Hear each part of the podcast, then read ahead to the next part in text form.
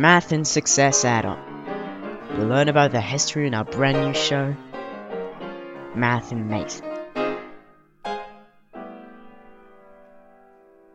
So, um, hey, hello, um, to everyone it may concern. Um, today I'll be presenting uh, my work on the history of differential equations.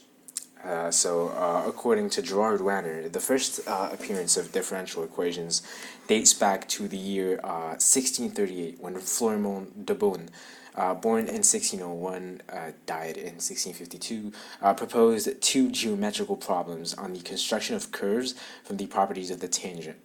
De Beaune's first problem was find a curve yx for which each point P, the segment delimited by the crossing points with the x-axis of the tangent PT and the, perp the perpendicular PN to the same axis uh, is constant.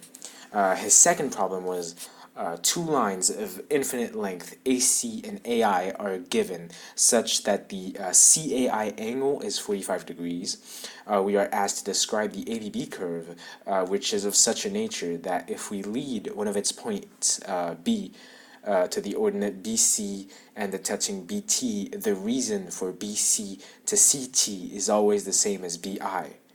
So it's really hard to understand. I mean, that's partly why only mathematician, mathematicians could solve it.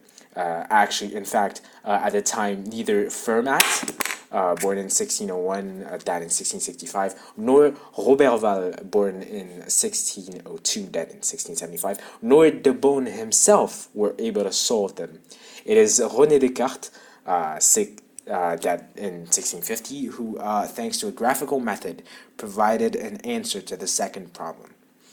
Uh, Edward L. Ince, for his part, places the birth of the differential differential equations at November 11th, uh, 1675, when uh, Leibniz, born in 1646, died in 1716, introduced the notation uh, integral of y dy is equal to half of y squared uh, the terminology uh, equatio differentialis or differential equations was used in 1676 by the same Leibniz to designate a relationship between the differentials dx and dy of two variable quanti quantities uh, x and y. In their early days, um, differential equations were closely associated with uh, geometrical problem solving, uh, Newtonian physics, point dynamics, pilot motions, and uh, formalization of differential and integral calculus. Uh, they're rapidly becoming an efficient instrument for the analysis of the phenomena of nature and a source of questioning about mathematical co concepts such as functions.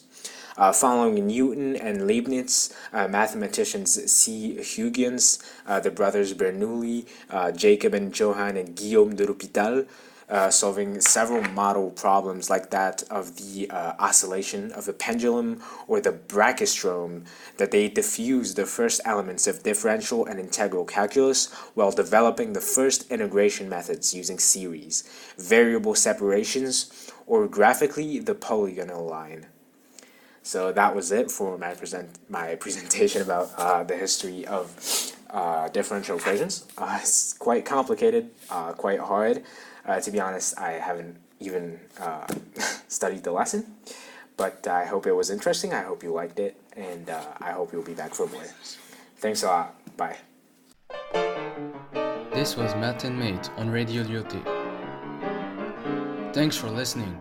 Stay curious, and see you next time.